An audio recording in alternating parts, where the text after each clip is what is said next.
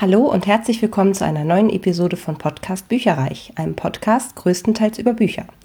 Mein Name ist Ilana und ich erzähle euch heute, was ich in meinem Monat März gelesen habe. Äh, erstmal hoffe ich, dass ihr alle Ostern in Anführungsstrichen gut überstanden habt, keine Streitereien gehabt habt, äh, ganz lecker gegessen habt und vielleicht auch das eine oder andere Buch geschenkt bekommen habt. Ich kann euch noch gar nicht sagen, äh, ob das alles bei mir der Fall ist. Ich gehe aber ganz stark davon aus, dass mindestens das Essen äh, hervorragend sein wird, weil hier schon einiges geplant ist. Ich nehme nämlich diese Podcast-Episode am Ostersamstag auf, also dem letzten Tag des Monats, und zwar bei meinen Eltern zu Hause. Und falls ihr hier irgendwann mal zwischendurch so ein bisschen Vogelgezirpe hört statt äh, Sirenengeheul, dann wisst ihr, woran es liegt, nämlich daran, dass ich auf dem Dorf bin.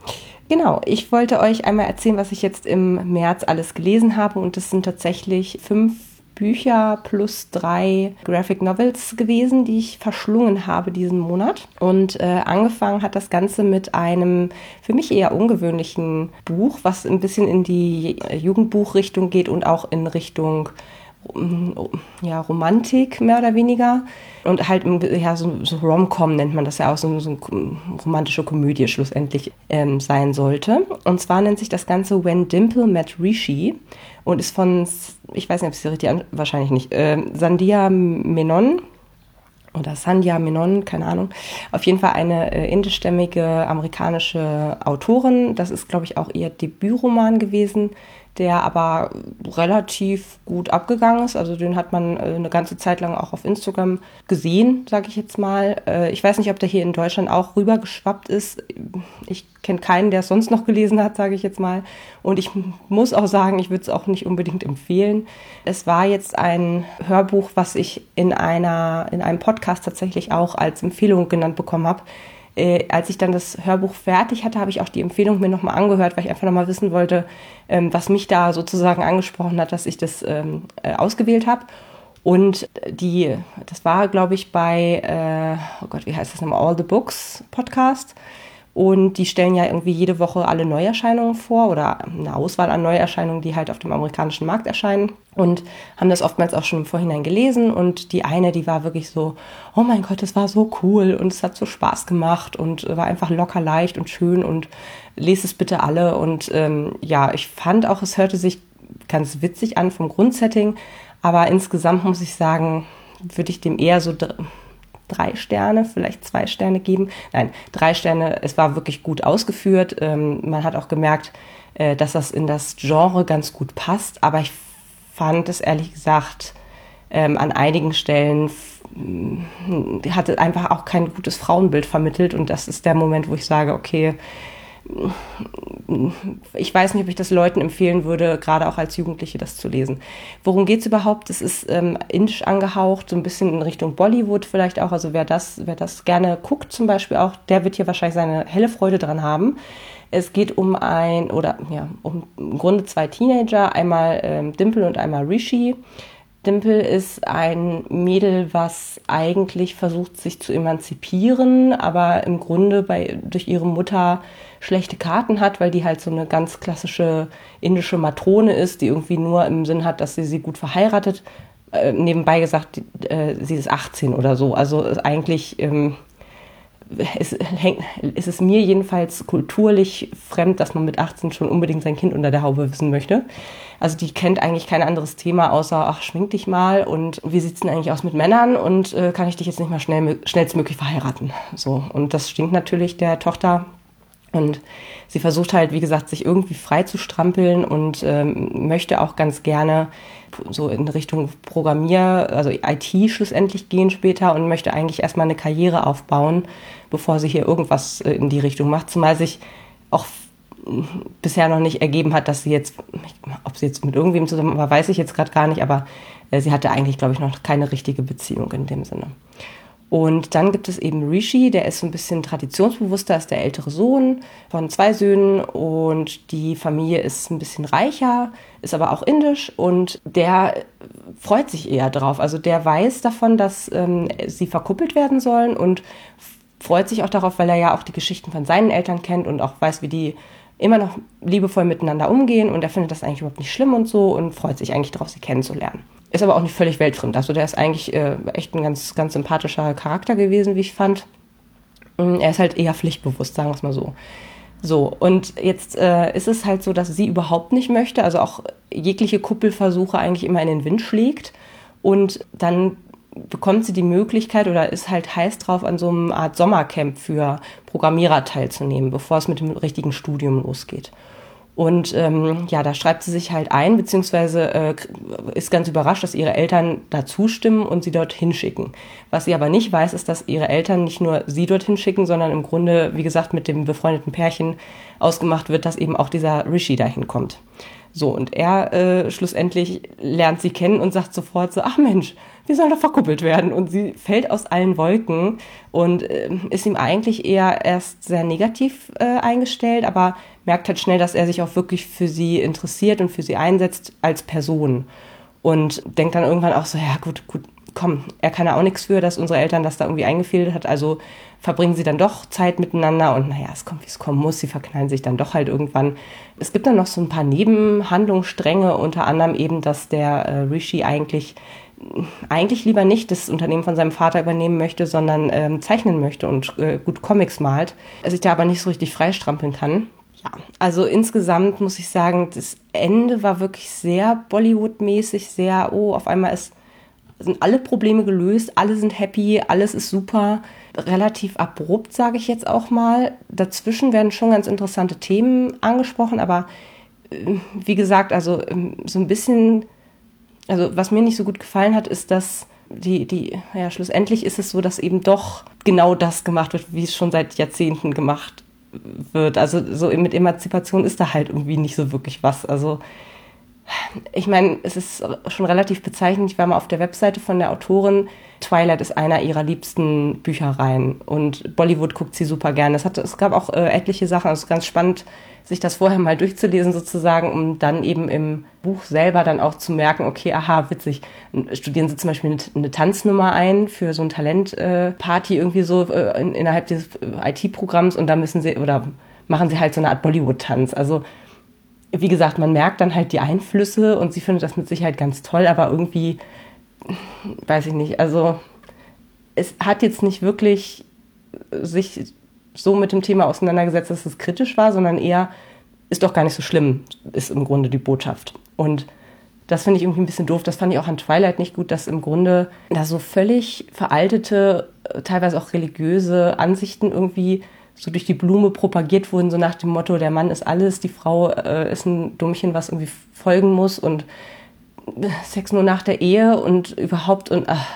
nee.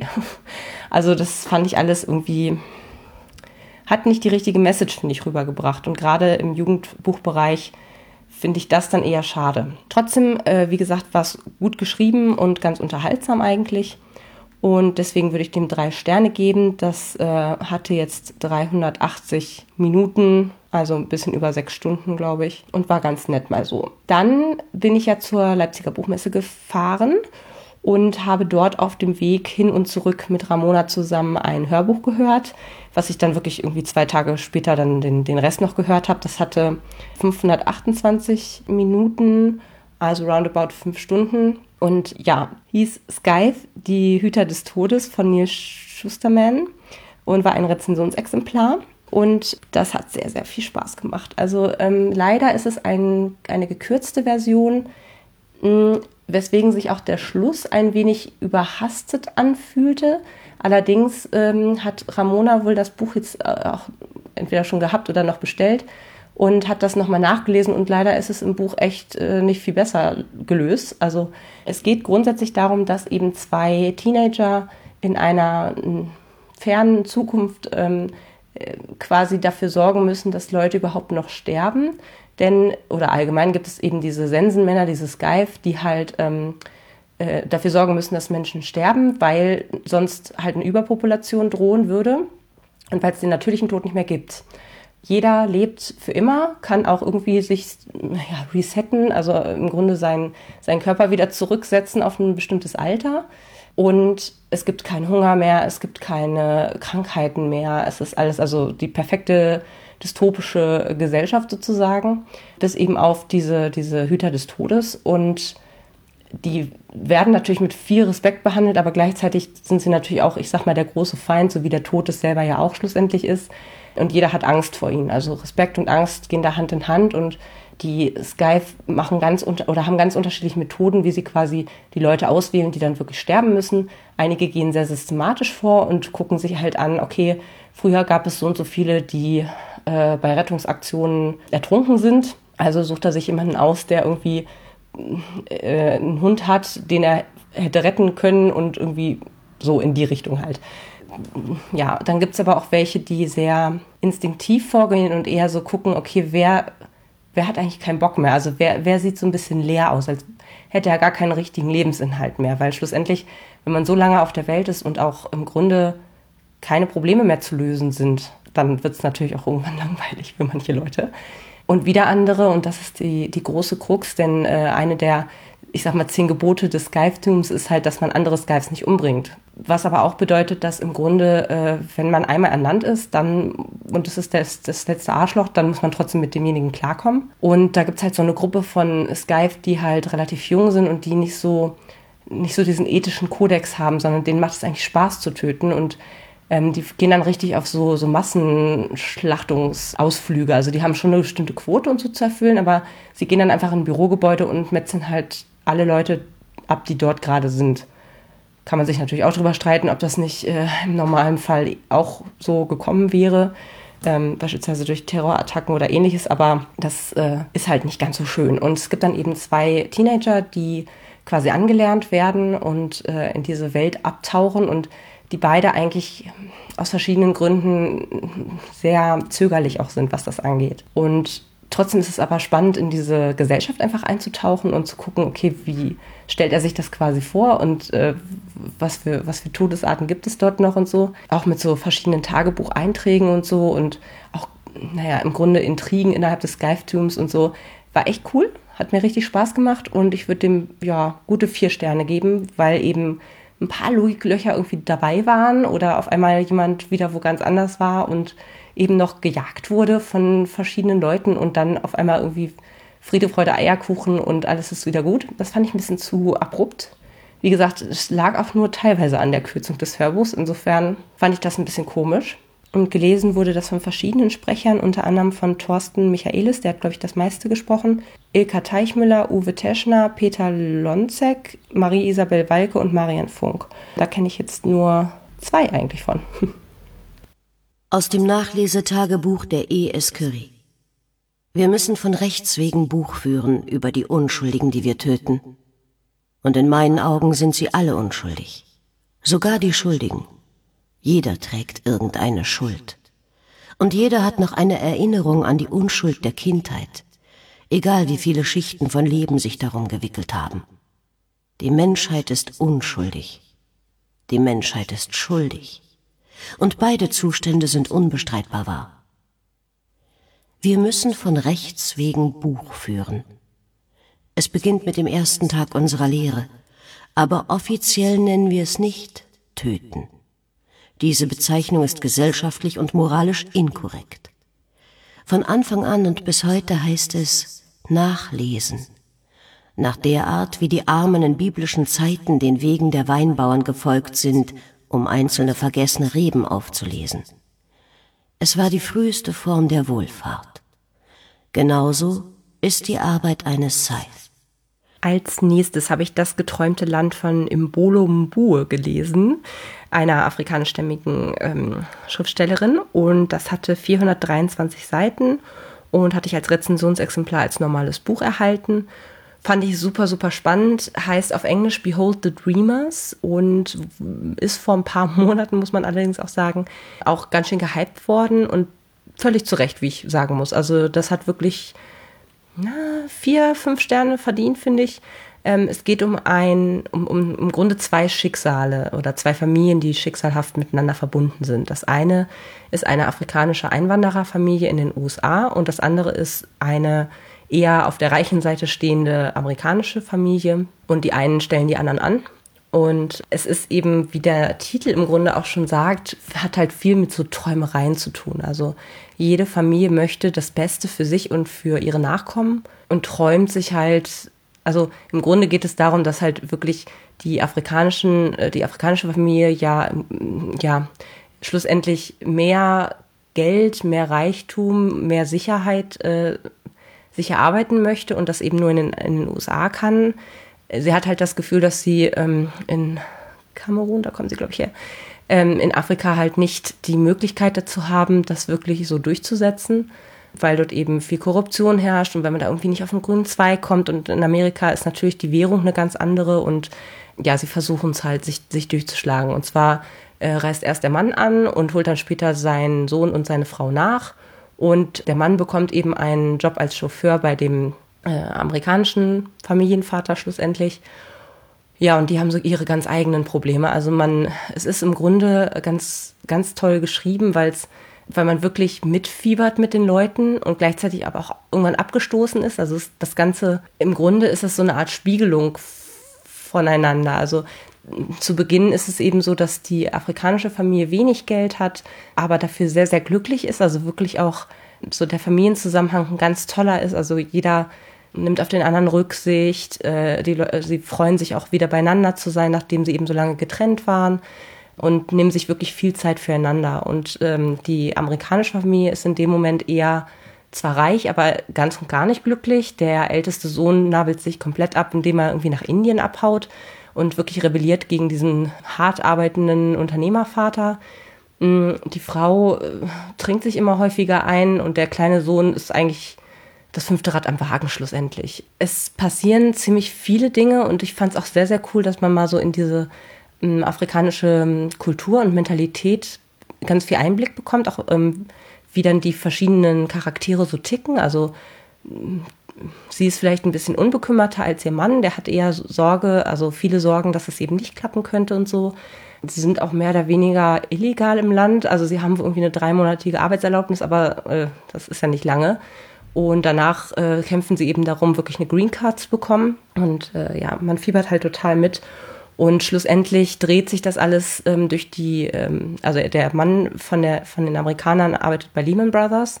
Und irgendwann kommt eben diese riesen Bankenblase und äh, ja, dann geht's eben für die Familie eher auf den absteigenden Ast. Und äh, es ist aber auch sehr, sehr spannend zu sehen, wie sich so wirklich wie sich so Einstellungen auch ändern, äh, je nachdem, wie gut man verdient, wie weit man gekommen ist. Und ja, ich fand das Buch wirklich, wirklich klasse. Es ist mal ein bisschen was zum Nachdenken auch gewesen. Im Vergleich zu anderen Büchern, die ich lese, sicherlich ein kleines bisschen tiefgründiger, aber eigentlich an keiner Stelle so, dass man nicht unterhalten ist. Also große Kunst, ganz toll gemacht und ähm, wirklich etwas, wo man auch ein bisschen länger dran zu knabbern hat und wo man ein bisschen länger drüber nachdenkt eben. Insofern eine absolute Leseempfehlung, ähm, vier bis fünf Sterne. Dann, ich muss sagen, dieser Monat war wirklich so eine Art äh, Kultur. Ähm, Einblick in verschiedene Kulturen schlussendlich, denn ich habe dann noch an einem Samstag wirklich in einem Rutsch mehr oder weniger ein Buch durchgelesen, das nennt sich Deutsche Vita für Fortgeschrittene. Ist auch ein Rezensionsexemplar gewesen von der Autorin Dori Melina und hatte 321 Seiten wie gesagt, in einem Rutsch an einem Samstag durchgelesen und habe dabei auf Spotify so eine italienische ähm, Playlist einfach mal angemacht und mich berieseln lassen. Fand ich sehr, sehr cool, so vom, vom äh, ja, von der Stimmung her. Ist eher ein bisschen locker leichter, aber wie gesagt, ich habe trotzdem total viel gelernt irgendwie, habe ich das Gefühl gehabt. Und da geht es um eine italienischstämmige äh, junge Frau, die halt in Deutschland auch einen deutschen äh, ja, Mann ist es nicht, aber halt einen Lebensgefährten gefunden hat und mit der auch ein, mit dem auch eine Tochter hat. Und sie sitzt aber noch so ein bisschen zwischen den Kulturen fest. Also sie ist auch in Italien aufgewachsen, ist dann zum Studieren quasi nach Deutschland gekommen und geblieben und hat aber dementsprechend noch so zwei Kulturen in sich. Also sie spricht auch Italienisch mit ihrer Tochter und kann auch manchmal wirklich, also sie, sie kann nicht ganz einordnen manchmal, ob ihr Typi quasi so ist, weil er Deutscher ist oder weil er einfach ihr Typ ist. Also ob das eine Persönlichkeitssache ist oder ob das nicht vielleicht doch so ein kultureller Unterschied einfach ist. Und es hat einfach wahnsinnig viel Spaß gemacht. Ähm, sie fängt dann eben an zu zweifeln, ob sie bei ihm bleiben soll und bandelt auch so ein bisschen mit so einem Italiener halt an. Und es geht im Grunde eben darum zu überlegen, okay, also ist das jetzt das Richtige? Ist es nicht das Richtige? Würde mich ein Italiener mit, der gleichen, mit dem gleichen kulturellen Hintergrund, Hintergrund schlussendlich irgendwie glücklicher machen? Also diese ganzen Fragen werden dort ähm, behandelt und gleichzeitig richtig lustig ruft sie eben alle Nase lang bei ihrer Nonna an, bei ihrer Großmutter in Italien. Und das ist so lustig, weil sie reden eigentlich überhaupt nicht miteinander die schreien sich irgendwie dieses Telefon nur an und äh, sie versucht dir halt Sachen zu erzählen aus ihrem Leben und jetzt mache ich irgendwie eine neue Agentur auf und jetzt ist dieses und jenes und die Großmutter immer nur so, deine Cousine heiratet, ich muss mir ein Riesenkleid kaufen, weil das war so teuer, die Hochzeit und so. Also super lustig, weil die, die Oma eigentlich überhaupt nicht darauf eingeht, was, was sie ihr im Grunde erzählt. Also sehr, sehr geil.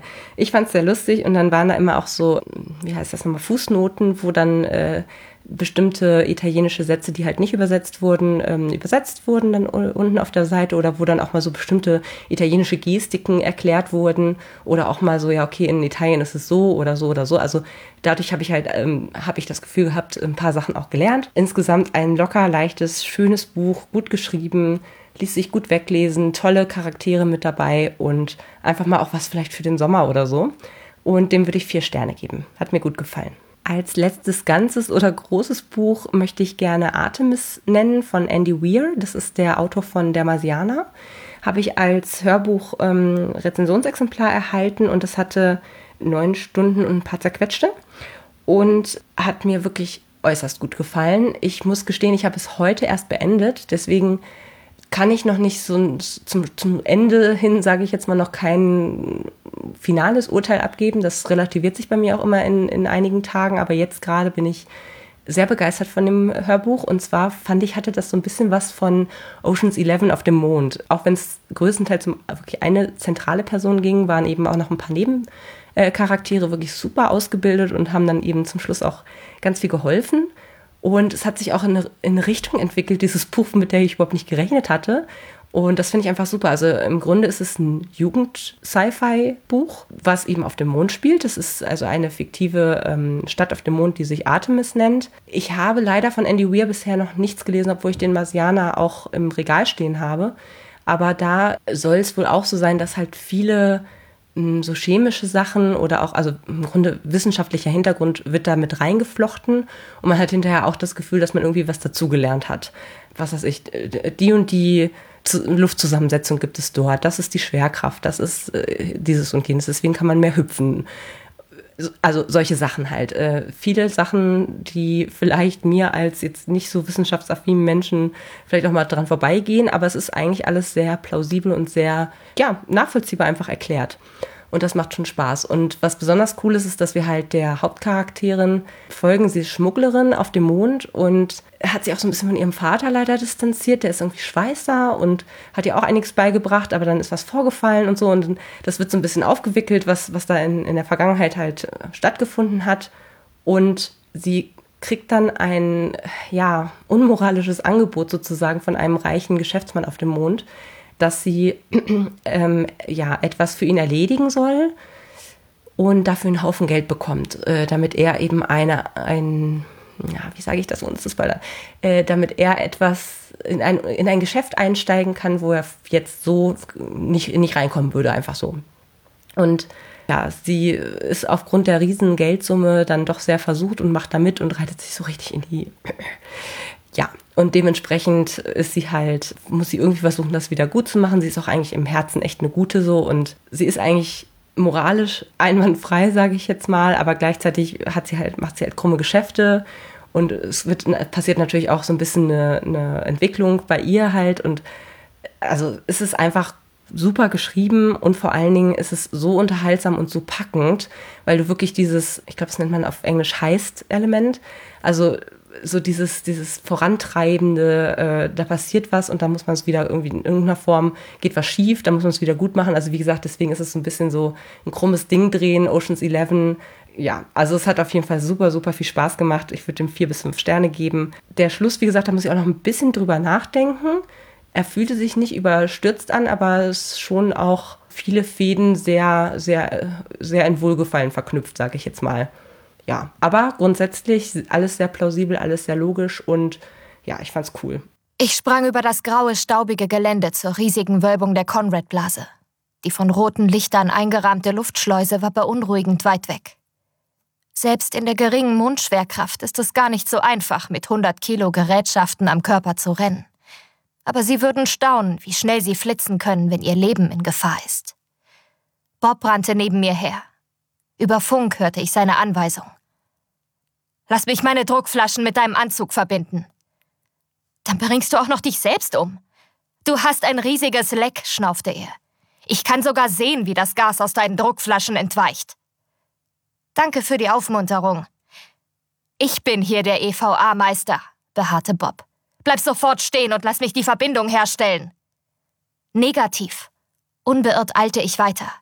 Direkt vor dem Unterdruckalarm hat etwas geknackt. Ein Ermüdungsbruch. Es muss die Ventilbaugruppe sein. Wenn du die Verbindung einrichtest, reißt du dir den eigenen Schlauch an einer scharfen Kante auf. Das Risiko gehe ich gern ein. Das lasse ich nicht zu, werte ich ab. Vertrau mir, Bob. Mit Metall kenne ich mich aus. Nun wechselte ich zu langen, gleichmäßigen Hüpfern. Es kam mir vor wie ein Wettlauf in Zeitlupe. Aber dies war die beste Möglichkeit, mit all dem Gewicht voranzukommen. Das Helmdisplay verriet mir, dass die Luftschleuse noch 52 Meter entfernt war. Ich blickte auf die Anzeigen am Ärmel. Meine Sauerstoffreserve verflüchtigte sich so schnell, dass ich dabei zusehen konnte. Also sah ich nicht mehr hin. Und dann als letztes quasi habe ich ähm, in, auch in einem Tag weggesuchtet drei Graphic Novels. Und zwar von dem Brian K. Vaughan, der halt auch die Saga-Reihe geschrieben hat. Gibt es jetzt auch eine, Sa äh, was heißt eine Saga? Eine Reihe, ähm, die nennt sich Paper Girls. Und ich habe jetzt den Band 1 bis 3 vom Crosscult Verlag zugeschickt bekommen. Und da geht es um vier Zeitungsmädels in, im Jahr 1988.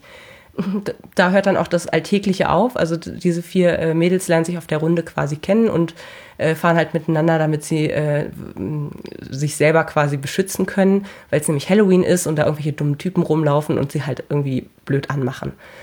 Und die sind alle so um die zwölf Jahre alt. Und äh, dann bemerken sie aber auf einmal, dass da so ganz komische Typen quasi auf einmal rumlaufen und auch irgendwelche Flugsaurier im Himmel sind und denken sich so, ah, auch wenn Halloween ist, das ist irgendwie nicht ganz normal. Und merken dann halt, okay, irgendwie sind hier Raumschiffe und weiß der Kuckuck was, was ist hier bloß los?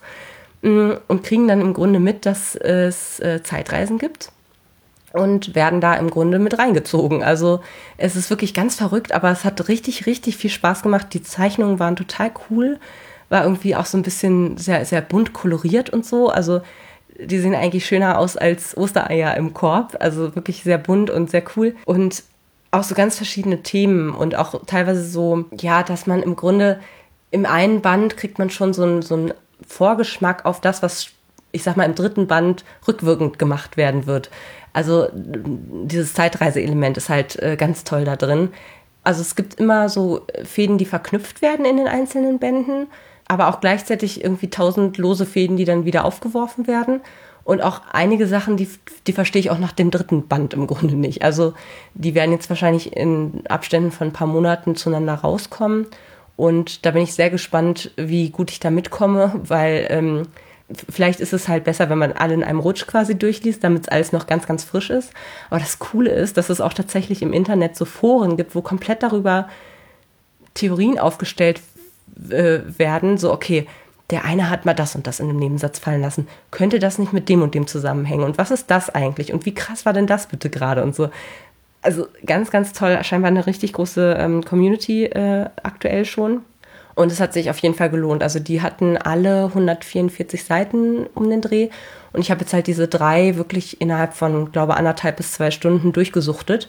Habe mir schon immer ganz fleißig Notizen gemacht, damit ich auch, wie gesagt, nahtlos dann mit Band 4 weitermachen kann und finde die Reihe klasse. Also es ist nochmal, ja, es ist auch Fantasy-Element oder Sci-Fi-Elemente mit drin, durch eben diese im Grunde außerirdischen oder Zeitreisenden, die da, die da ähm, mit raufkommen. Das schon, aber es ist vielleicht noch ein bisschen alltäglicher und mit mehr Sachen, wo man sich irgendwie mit identifizieren kann als Normalo-Bürger, als jetzt bei der Saga-Reihe, ne? weil die ja komplett im Weltraum spielt und mit ganz ungewöhnlichen Kreaturen im Grunde aufwartet. Und das ist jetzt ein bisschen alltäglicher mit halt einem Schuss Sci-Fi und Fantasy. Ich fand's super, ich würde den fünf Sterne geben. Es war jetzt auch keiner dabei, wo ich gesagt habe, oh, den fand ich jetzt nicht ganz so gut oder so von den dreien, die ich gelesen habe. Im Gegenteil, ich fand die alle, äh, hatten alle irgendwo ihre Berechtigung und ich bin sehr, sehr gespannt, wie es weitergeht mit den Vieren. Der einen wurde schon prognostiziert, dass sie in so und so vielen Jahren sterben würde, sozusagen von einem zukünftigen äh, Ich. Und oh, ja, ich bin gespannt wie ein Flitzebogen, wie es weitergeht. Das waren die ganzen Bücher, die ich im März gelesen habe. Ich freue mich schon sehr auf den April und ich hoffe, das tut ihr auch. Jetzt werde ich erstmal Ostern genießen und euch eine ganz tolle restliche Woche wünschen. Bis dann, tschüss. Informationen zu allen Büchern, über die ich heute gesprochen habe, findet ihr auf meiner Website www.bücherreich.net mit UE. Ihr könnt dort oder auf Facebook unter www.facebook.de slash podcastbuicherreich in einem Wort durch mit mir in Kontakt treten. Meine E-Mail-Adresse lautet buicherreich at gmail.com. Wenn ihr diesen Podcast über iTunes abonniert habt, würde ich mich riesig freuen, wenn ihr mir eine 5-Sterne-Bewertung hinterlasst. Dies ist ein privater Buch-Podcast, in dem ich nur meine eigene private Meinung wiedergebe. Wenn mir ein Buch oder Hörbuch kostenlos zur Verfügung gestellt wird, kennzeichne ich es entsprechend auf meiner Website.